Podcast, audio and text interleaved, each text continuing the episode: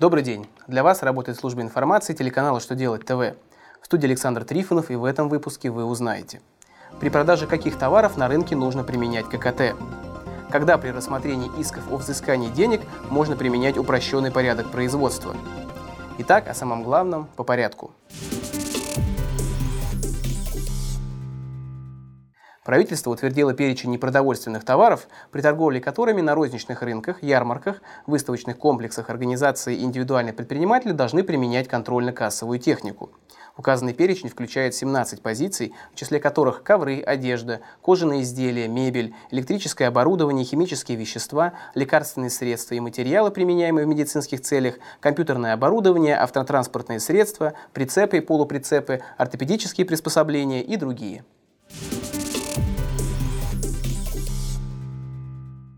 Верховный суд России разъяснил применение порядка упрощенного производства в гражданских арбитражных делах при рассмотрении исков о взыскании денег.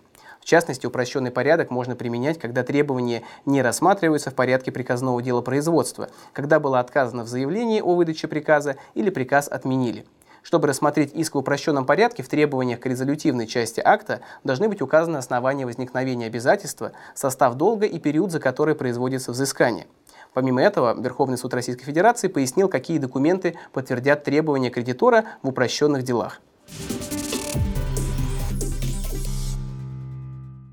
Госдума в третьем чтении приняла проект изменений в закон о национальной платежной системе.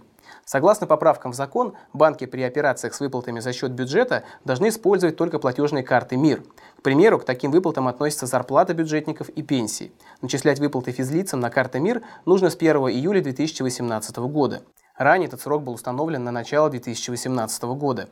Введение национальной платежной системы означает, что учреждениям, государственным и муниципальным органам придется перезаключить с банками договоры на обслуживание зарплатных карт сотрудников. Для пенсионеров выпуск и обслуживание карт системы МИР будет бесплатным.